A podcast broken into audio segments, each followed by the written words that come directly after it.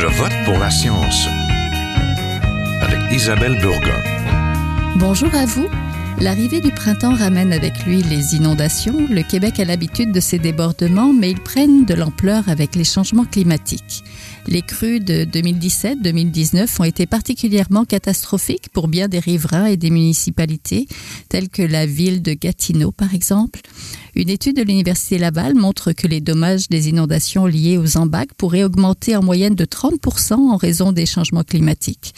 Nous allons explorer le lien entre climat et inondation aujourd'hui à Je vote pour la science et aussi nous allons nous demander quelles sont les meilleures solutions pour prévenir les dommages sociaux, économiques et environnementaux des inondations. Nous en parlons tout de suite. Restez là.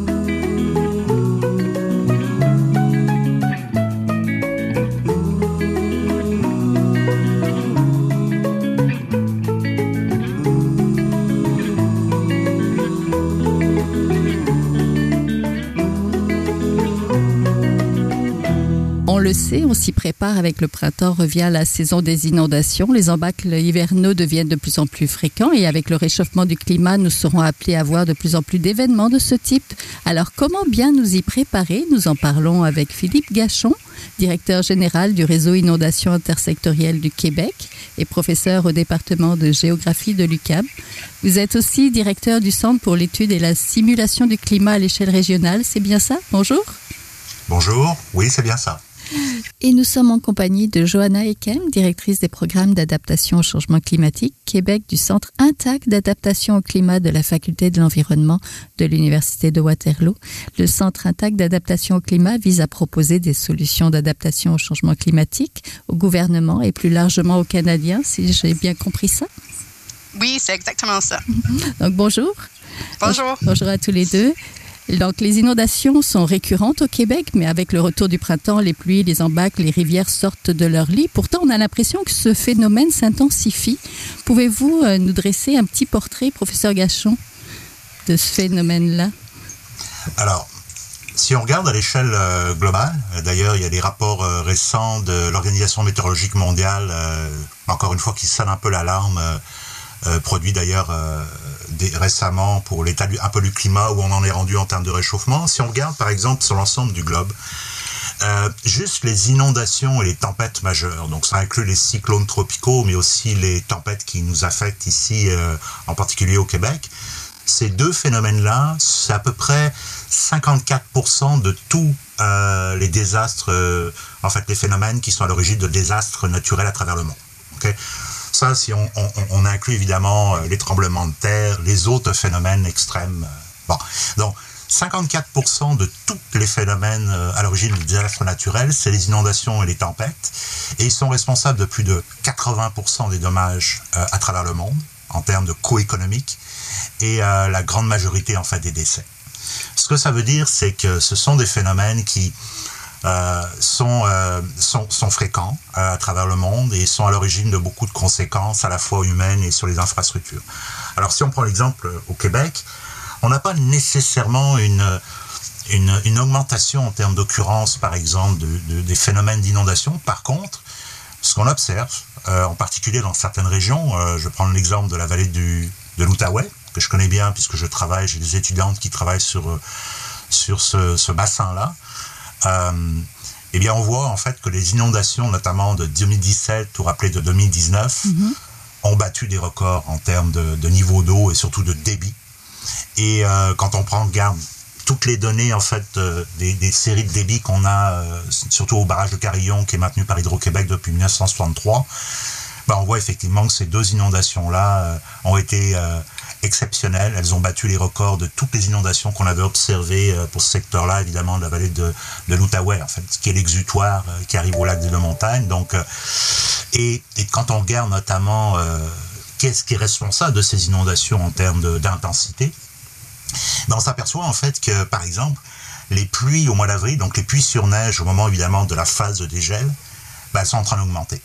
Et elles sont en train d'augmenter, surtout, je dirais, dans les dernières décennies, où on voit justement une augmentation de la quantité de précipitations euh, liquides qui tombent sur la neige et donc qui vont favoriser le ruissellement et donc un apport d'eau très important, dans un contexte aussi où globalement, on se réchauffe et on se réchauffe de plus en plus et de plus en plus rapidement.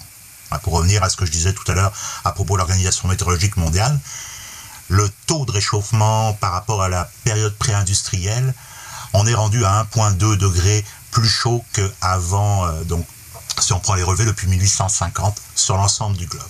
On se rapproche très dangereusement du 1,5 degré. Vous vous rappelez qu'on s'est tous fixés dans les accords de Paris, qu'on ne devait pas dépasser parce qu'au-delà de ce seuil de réchauffement, on va avoir des conséquences majeures et les inondations en est un exemple. Oui, donc l'impression que ce phénomène s'intensifie, c'est une bonne impression. Il s'intensifie vraiment. Tout à fait. Et euh, il y a plusieurs facteurs euh, qui, font euh, évidemment que ça s'intensifie. Les, les, redoux, on l'a vu cet hiver. Vous vous rappelez au mois de janvier, au mois de même à Noël. On a eu d'ailleurs des inondations autour de Québec le, le, jour de Noël, avec des pluies sur neige, des redoux. On a eu aussi ça début décembre en Gaspésie, avec 14 degrés, je pense, à Gaspé. On avait battu un record pour cette période de l'année. La pluie sur neige qui a fait gonfler des rivières très rapidement. Euh, donc des hivers de plus en plus incertains, ça ne veut pas dire que parce qu'on aura moins de neige, euh, la neige pourra fondre plus tôt, mais si en plus ça se produit, évidemment, cette neige-là fond en même temps qu'on a des précipitations importantes, liquides, qui apportent un volume d'eau encore plus important, ben là évidemment ça augmente la probabilité d'avoir des inondations et plus nécessairement, je dirais, typiquement au mois d'avril-mai comme on a d'habitude ici au Québec, mais même en plein hiver, comme on l'a vu cette année euh, à Québec.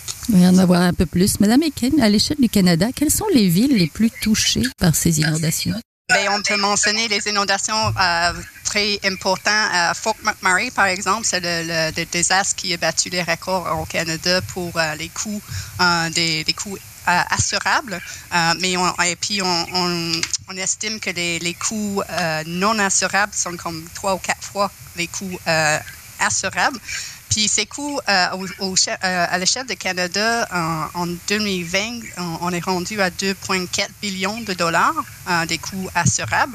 Alors, on, on est, c'est pas le, plus le plus large. On peut penser aussi aux villes de, comme la ville de Calgary, par exemple, à Montréal aussi, à Ottawa, Gatineau. Québec aussi, Québec, euh, la ville de Québec, mm -hmm. on, oui. presque toutes les grandes villes, en fait, euh, parce qu'on a, on a battu nos villes à côté, à côté des rivières souvent. Oui. Euh, alors, mais c'est pas juste aussi, je, je voulais apporter le, le, fait que c'est pas juste les, les, inondations liées aux rivières qui augmentent avec les changements climatiques. On avait on attend les pluies intenses euh, plus augmenter dans le futur à cause des changements climatiques. Alors il y a des, des inondations qui sont causées par le refoulement des, des systèmes de drainage urbain. Mmh. Alors les inondations urbaines causées par les pluies intenses qui sont pas reliées aux rivières sont, euh, ils vont augmenter dans le futur aussi. Alors, c'est pas juste parce qu'on est loin des rivières qu'on est protégé contre les inondations. Il y a aussi euh, le phénomène des, des, des, inondations côtières aussi euh, qui va augmenter à l'échelle du Canada. Euh, on attend comme ça tous les, les, inondations urbaines et côtières. Oui, il y a beaucoup de sources finalement. Professeur Gachon, euh, quelles sont les régions et les municipalités québécoises particulièrement touchées par les inondations? Alors, on estime en moyenne, bah, il y a à peu près 80% des municipalités euh, qui sont directement et indirectement affectées par les inondations. Euh, Johanna vient de le mentionner. On s'est construit pour la grande majorité euh, près, des, près des rivières, près des lacs. Donc on a beaucoup d'endroits finalement qui sont susceptibles de connaître des inondations. Johanna a tout à fait raison de le mentionner. Il y a évidemment le débordement des cours d'eau, qui est évidemment problématique mais il y a aussi, dans le contexte aussi du réchauffement, une augmentation probable des intensités de précipitation, notamment à des, à des échelles horaires, donc à des très courtes euh, périodes de temps, qui peuvent éventuellement, on l'a vu à Montréal, on l'a vu dans les grandes villes comme Toronto, euh, euh, provoquer des débordements d'égouts. On l'a vu aussi à plusieurs reprises dans le métro de Montréal. Ça a été vrai dans le métro de Toronto à la suite de forts orages d'été on a vu euh, donc des, euh, des qui sont plus capables d'en de, prendre, euh, prendre la quantité d'eau. Et donc, euh, à l'UCAM, prendre l'exemple de l'UCAM, on a été à plusieurs reprises, le système électrique a été endommagé suite à, justement à des infiltrations d'eau à la suite de grosses précipitations. On a eu aussi, vous le rappelez, il y a quelques, je dirais, il y a deux, trois ans, des grosses pluies une fois qu'on avait eu des gros froids, euh, du frasile qui s'est formé et on a eu aussi des débordements d'égouts en plein hiver, pas juste en été. Donc, beaucoup de municipalités, on peut penser, euh, Johanna vient de le mentionner, à Gatineau, toute une bonne partie en fait de la vallée de l'Outaouais, euh, Montréal évidemment, Québec, Hein, toutes les villes aussi, ou un certain nombre de villes qui vivent évidemment au bord du fleuve, au bord aussi des grands cours d'eau. puis je vais terminer là-dessus pour dire que si on prend l'exemple de, de l'inondation de 2019, 2017, 2019, ces deux inondations majeures dont je parlais tout à l'heure, ben, on s'est rendu compte qu'en fait, les infrastructures artificiellement, donc construites par l'homme, euh, ben, il y a seulement un tiers qui était déjà catégorisé comme étant faisant partie des zones à risque d'inondation. Ce que ça veut dire, c'est que plus des deux tiers n'avaient pas été catégorisés comme des endroits où il y aurait des inondations. Et ça, c'est un problème, parce que ça veut dire que on a construit une bonne partie de nos infrastructures, les deux tiers, dans les endroits où on ne pensait pas avoir d'inondation, ou en tous les cas, on n'avait pas estimé le risque d'inondation euh, suffisamment important pour ne pas évidemment euh, construire dans ces régions-là. Oui, ça laisse la place à la surprise, à la mauvaise surprise finalement. Oui. Comment les changements climatiques jouent-ils concrètement un rôle dans l'intensité et la récurrence des inondations? Madame Ekem? Mais les changements climatiques, ça affecte la balance entre la neige et la pluie. Alors, euh, sur les rivières, ça dépend de la taille de bassin-bassin. Euh, alors, il n'y a, pas une tendance qu'on peut appliquer à tous les rivières euh, à cause de cette balance-là. mais ce qu'on attend, c'est vraiment l'intensité des pluies qui augmente dans, le futur. Puis, ils ont déjà réussi à, documenter une, une, intensité augmentante aux États-Unis. Euh, aussi euh, qui a déjà arrivé. Euh, alors, c'est un peu, il n'y a pas une tendance appliquée à tous les rivières, mais on voit l'intensité des, orages et des pluies intenses qui va augmenter. Alors, c'est pour ça que les, les, inondations urbaines, c'est surtout le type d'inondation qu'on va on peut dire qu'ils vont augmenter euh, avec les changements climatiques. Oui, professeur Gachon, donc ça se passe dans les villes, mais le lien entre les inondations et les changements climatiques suscite encore un débat. Comment l'explique-t-on? Alors, parce que les inondations, en fait, comme on, en parlait un peu tout à l'heure, j'en ai mentionné aussi, euh, D'abord, euh, on ne voit pas une tendance globale partout, ça dépend des bassins versants, mais en fait, les inondations, d'abord, elles sont le résultat de plusieurs facteurs. Okay? Puis c'est pas tous ces facteurs-là qui augmentent de la même manière. Mais donc, c'est la combinaison des facteurs qui est importante à considérer. Si on prend l'exemple des inondations printanières, euh, oui, le volume de neige présent au sol au moment évidemment de la fonte est important, mais c'est pas le seul facteur. Les intensités de précipitation au moment de la phase de dégel, la rapidité avec laquelle se fait le dégel aussi, l'épaisseur ou la quantité aussi de la profondeur de gel dans le sol aussi, parce qu'évidemment quand on a un dégel hâtif et que le sol est gelé, ben, l'eau ne s'infiltre pas, tout ruisselle, donc va très rapidement aussi euh, euh, alimenter les, rivières. Alors, dans le contexte du changement climatique, c'est tous ces facteurs-là qu'il faut regarder et leur combinaison, comment tout ça va affecter, par exemple, les inondations printanières. Euh, c'est le cas aussi pour les inondations d'été, ce qu'on appelle les flash floods, donc les inondations qui sont le résultat de fortes précipitations suite, par exemple, à des événements orageux comme on a vu d'ailleurs euh, l'été dernier ou dans certains secteurs du Québec. Euh, euh, en 2007, il y avait eu le débordement de la rivière au Renard en Gaspésie à la suite d'une importante quantité de précipitations à la suite d'un système orageux, donc des inondations très rapides, mais uniquement reliées à des quantités très importantes de précipitations. Et donc pour pour aussi en fait résumer, le changement climatique va affecter le cycle hydrologique dans toutes ses composantes, surtout dans nos régions. Pourquoi? Parce que nous sommes affectés évidemment au, Canada, au Québec, par ce fameux zéro degré qui, qui fait en sorte qu'on a de la pluie ou de la neige, qu'on a du grésil ou on a du verglas. Et donc, tous ces seuils de température, ce seuil de température va être modifié en termes d'occurrence à l'intérieur de l'année au fur et à mesure que le réchauffement va se produire.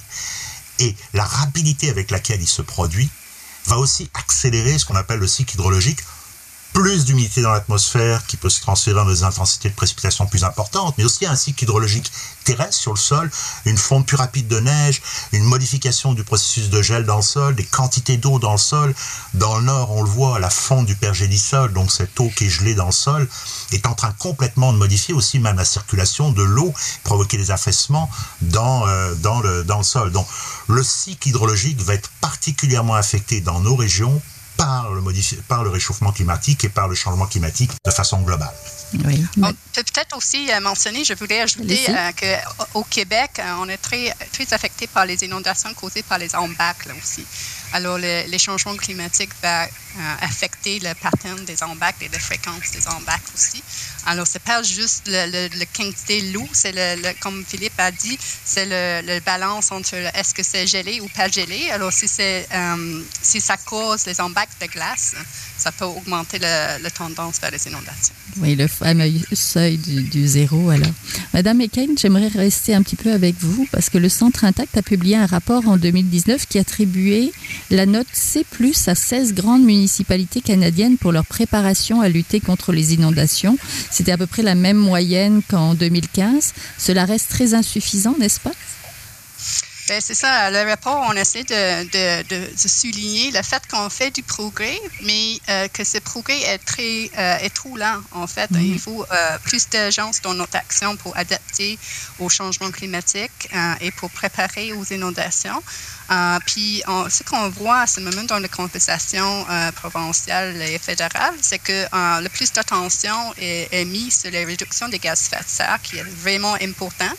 Mais ce n'est pas, euh, pas un choix entre la réduction des gaz à effet de serre et les carbone neutralité et l'adaptation au changement climatique. On doit faire les deux au même temps parce qu'on a bien passé le, point qu'on va éviter les impacts des changements climatiques. Alors, euh, le message qu'on voulait passer avec le rapport, c'est que oui, euh, il y, a quelques, il y a quelques villes qui sont mieux préparées maintenant qu'avant, mais il faut mettre plus d'emphase et plus d'agence de, de, se bien préparer aux inondations. Oui, j'ai vu qu'Ottawa et Toronto ont une note B qui font mieux que Montréal et Québec. Comment on l'explique? Oui, c'est ça. Euh, mais en fait, euh, le rapport, il y a plusieurs euh, facteurs qui étaient. C'était en fait une auto-évaluation des villes. On a, on a, on a, on a, on a fourni des critères, puis les villes, les gens qui travaillent dans les inondations de les villes ont marqué les notes selon les critères, selon l'échelle. mais ce qui explique pourquoi Montréal et Québec, ils ont eu les, les, les scores plus bas. Euh, mais c'est comme un facteur, je crois qu'il y avait sept facteurs euh, que, alors, on fait bien euh, dans la cartographie, par exemple, Montréal, ils ont toujours fait les cartes des zones inondables, ça c'est bien, mais on a mis moins d'emphase sur l'effet des inondations sur les, sur les infrastructures critiques, par exemple, c'était une faiblesse. Alors, c'est pas, pas, pas comme gagnant de juste être fort dans un facteur, il mm-hmm. faut considérer le tout. Euh, et d'autres villes, ils sont plus en avance. par exemple, à Edmonton, ils offrent un service euh, de vérification des, maisons gratuit euh, pour identifier les risques d'inondation pour les citoyens. alors, c'est un, bon exemple qui peut être, pris par les autres villes. Oui, adopté peut-être par Montréal et Québec et les autres villes québécoises. Quels sont les défis, professeur Gachon, de la préparation aux inondations en contexte de pandémie? Euh, effectivement, c'est tout un défi. D'ailleurs, euh, on avait fait un atelier l'année dernière, euh, au mois d'avril, justement, pour réfléchir sur ces enjeux-là, s'il devait se produire des inondations dans un contexte de pandémie. Alors, c'est tout un défi. D'abord, d'un point de vue logistique, pour évacuer le monde, même pour protéger les inondations, éventuellement faire venir des bénévoles pour, par exemple, empiler des sacs de sable. Hein, c'est tout un enjeu à l'heure actuelle où on ne peut pas, on a besoin évidemment de la distanciation. Euh, organiser par exemple euh, la Croix-Rouge ou les, ou, les, ou les personnes ou les organismes qui s'occupent de l'intervention, l'évacuation, euh, organiser par exemple les secours, sortir les gens et les amener dans les gymnases, ce serait tout un, défi à l'heure actuelle dans un période où on doit évidemment respecter non seulement le mètres, mais un certain nombre de, mesures sanitaires qui sont évidemment obligées à cause de la pandémie. il y a aussi tout un défi aussi en termes d'intervention auprès des personnes les plus vulnérables. Encore une fois, évidemment, on peut penser aux personnes âgées, aux personnes à mobilité réduite, euh, aux personnes aussi d'un point de vue socio-économique vulnérables. Euh, juste pour donner un exemple, euh, certaines personnes ne sont pas encore retournées chez elles à la suite des inondations de 2019 ou même de 2017. Donc ces personnes-là vivent encore dans certains dans des logements temporaires euh, ou n'ont pas complètement reconstruit ou réhabilité leur, euh, leur habitation qui avait été endommagée. Ces personnes-là vivent évidemment dans des conditions souvent, surtout quand ils n'ont pas évidemment des, des, revenus très élevés, dans des conditions qui ne sont pas déjà naturellement favorables dans un contexte de pandémie, mais qui, qui peut engendrer une problématique encore plus euh, aiguë, je dirais particulière, dans le contexte évidemment où il y a une inondation. Rejoindre les gens aussi en ce moment, c'est pas, oui, tout le monde est à la maison ou la grande majorité, mais il y a quand même aussi euh, un enjeu relié au déploiement des, euh, des, ressources sur le terrain, des interventions qui seraient tout à fait problématiques. Juste pour terminer aussi, le système de santé, l'intervention, ne serait-ce que psychosociale, pour accompagner les gens, alors que le système de santé est déjà débordé, ça, ce serait tout un défi en ce mhm. moment, avec euh, évidemment les, euh, systèmes de santé qui est déjà à la limite de ce qu'il est capable de faire euh, dans un contexte de pandémie. Donc, ça pour dire qu'un sinistre comme une inondation qui devait se produire dans un contexte de pandémie, c'est sûr que ça engendrerait des, des conséquences peut-être plus importantes encore que dans un contexte normal où on n'aurait pas de, de, pandémie. Oui. Comment s'adapter donc aux inondations à l'échelle d'une région, d'une municipalité, pour un riverain? Peut-être Madame Eke Comment on s'adapte? Oui, mais c'est ça, euh, mais nous, on, ce qu'on a essayé de faire, c'est de, produire les, lignes directrices pour toute la société, parce que c'est pas juste le rôle du gouvernement, les citoyennes, les entreprises, on, a tous un rôle à jouer, en fait. Euh, alors, ce qu'on a essayé de faire, c'est de, produire les guides pour les gens chez eux, mais aussi pour, par exemple, les, gens qui gèrent les immeubles euh, commerciaux. par exemple, les municipalités qui gèrent plus la communauté. Alors, à plusieurs niveaux, il faut faire les interventions jusqu'à le bassin versant ou le, salut côtier. Um, alors, on a tous un rôle à jouer. Um, ce que les gens peuvent faire à la maison, il y a comme les étapes assez simples qu'on on peut juste comprendre comment l'eau est gérée dans la maison si on a une inondation dessus sol et ce qu'on peut faire pour euh, empêcher l'eau de rentrer. Euh, par exemple, est-ce qu'on a une, une, valve anti, anti ah, un clapet anti-retour? Euh, est-ce qu'on a une pompe de puissance? Est-ce qu'on a comme une batterie de un backup qui, si ça, ça, lâche pendant une inondation, puis on a de l'eau dans le sous-sol, on a besoin de... Oui. Mm-hmm. Oui, exact. Alors, il y a juste la première étape euh, que les gens peuvent faire chez eux, c'est de comprendre comment la maison marche et de maintenir les systèmes qu'ils ont déjà. Euh, alors, il y, a, les actions simples jusqu'à les actions plus compliquées, comme, euh, comme les études de vulnérabilité et de, gérer les risques à les niveaux communautaires. Oui, de région et de municipalité. Professeur Gachon, comment, comment une région ou une municipalité s'adapte à, cet événement qui va revenir et qui va revenir avec beaucoup plus d'intensité. De, On l'a entendu. Alors, pour compléter un peu ce que Joanna vient de dire, je dirais d'abord, je dirais l'adaptation, il euh, faut passer progressivement à ce qu'on appelle, euh, en termes d'adaptation, passer de la gestion de crise, ce qu'on fait, mm-hmm. à une gestion de risque. Jusqu'à présent, on est beaucoup en réaction quand on a des événements qui se produisent. On le voit avec la pandémie, On l'avait anticipé euh, chez les spécialistes, chez les scientifiques, mais le gouvernement n'était pas prêt, clairement. C'est pas juste au Québec, c'est d'un point de vue, je dirais, international. Donc, on est souvent en réaction au lieu d'être en prévention, en préparation, un peu ce que disait tout à l'heure euh, Joanne. Donc, il faut véritablement, et d'ailleurs l'ONU vient de sortir un beau rapport qui a un peu passé inaperçu euh, l'après-Covid, comment la science peut aider justement à mieux gérer les crises euh, qui vont se produire et qui vont s'accélérer et qui vont s'amplifier dans le futur dans le contexte du réchauffement. Il faut travailler en amont, euh, améliorer notre capacité évidemment d'intervention. Je pense qu'il y a des choses qu'on fait très bien au Québec, mais il y a peut-être des éléments sur lesquels on devrait euh, s'améliorer. Et après, ce que ça veut dire, c'est qu'il faut travailler en amont sur la sensibilisation, l'éducation. Beaucoup de gens ne savent même pas, la moitié à peu près, 45% d'ailleurs un travail aussi du Centre Intact qui a montré qu'au Canada, mais aussi au Québec, 45% des gens ignorent qu'ils vivent dans les zones inondables ou minimisent ce risque dans le futur. Donc il y a un gros travail de sensibilisation, d'éducation, que c'est vrai au niveau organisationnel, communautaire et individuel. Euh, préparation, prévention. Je vais donner un exemple. On dépense des milliards et des milliards de dollars en intervention. La Covid est un bon exemple. Si on dépensait un tout petit peu, juste quelques pourcents en prévention, on gagnerait énormément, mais surtout on réduirait les conséquences. Donc prévention, préparation. Intervention. Je pense qu'on a euh, définitivement aussi peut-être certains endroits où on peut améliorer l'intervention, notamment auprès des personnes vulnérables. Puis l'après. Euh, faire et reconstruire mieux. Tirer les leçons de ce qui se produit. Être capable de non seulement se projeter et puis améliorer notre capacité de prévention, mais aussi anticiper les risques qui vont augmenter. Et ça, vraiment, cette démarche-là, avant, pendant, après, C'est ça qui va nous permettre de réduire les conséquences, de mieux s'adapter, parce que effectivement, on le sait, les risques, notamment euh, d'inondations et, d'autres phénomènes météorologiques extrêmes, vont augmenter dans le contexte du réchauffement, mais il y a d'autres risques comme la pandémie qui vont se rajouter. Ce qu'on ce qu'on dit en fait, la plupart des scientifiques d'ailleurs le disent, on va faire face à des risques systémiques dans le futur. Et pour ça, il faut être passé d'une gestion réactive à une gestion proactive et anticiper ce qui s'en vient pour mieux être capable de, de, de, faire face. Oui, tout à fait. Madame McCain, un dernier mot sur la prévention. Est-ce qu'il y a des meilleures solutions pour prévenir justement les dommages, qu'ils soient économiques, environnementaux ou sociaux des inondations? Bien, euh, on a déjà parlé un peu des actions euh, résidentielles, mais j'aimerais aussi ajouter un mot sur le besoin de, de travailler avec les processus naturels. Mm -hmm. euh, parce que les, les, les méthodes qu'on a utilisées pour combattre les inondations ils sont traditionnellement plus comme contre, ou pour contrôler les processus naturels. Oui.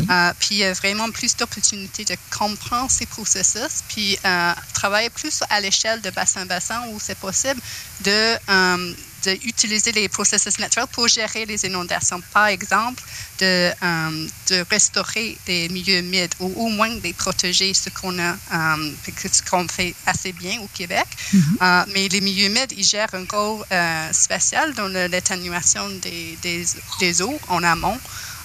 Puis, il faut valoriser cette, cette service qu'ils font. Alors, j'aimerais bien euh, voir euh, avec le, nouveau plan pour la gestion des, des, plaines inondables euh, plus de plus de considération au niveau bassin-bassin de comment plusieurs interventions peuvent euh, nous aider dans, la gestion des inondations et pas nécessairement juste euh, un focus sur une structure ou un projet comme concret à la fin, une fois que les, les inondations se produisent, parce qu'on peut vraiment influencer les processus pour, euh, pour réduire le, phénomène des inondations dans certains cas. Oui, et dans ce cas-là, mieux comprendre finalement ce cycle de l'eau, puis des fois peut-être même la laisser passer. Il y a des maisons maintenant qui se construisent sur pilotis justement pour que euh, prévenir justement pour laisser finalement ce phénomène naturel euh, se faire dans, dans, ce bassin versant-là. Exact. Puis euh, on peut aussi euh, éviter, euh, comme Philippe a dit, maintenant qu'on a les cartes des zones inondables, qu'on est plus confiant, mais il faut les, les, les planifications fortes pour éviter de, de, mettre des infrastructures à risque. Oui, les utiliser finalement. Ben, merci beaucoup. Merci. On était en compagnie de Johanna Ekem, la directrice des programmes d'adaptation au changement climatique Québec du Centre intact d'adaptation au climat de la Faculté d'environnement de l'Université de Waterloo et de Philippe Gachon, directeur général du réseau Inondation intersectorielle du Québec. Merci à tous les deux. Merci, merci à vous. Voilà, c'est tout pour cette semaine. À la régie Daniel Fortin, à la recherche Aurélie Lagueux-Beloin, à la réalisation et au micro Isabelle Burguin. Je vote pour la science est une production de l'agence Science Presse avec Radio VM. Écoutez-nous, nous avons des rediffusions cette semaine et vous pouvez aussi le faire sur le site de l'agence Science Presse. J'espère que vous avez aimé cette émission. Si c'est le cas, partagez-la. En attendant, bonne semaine, portez-vous bien.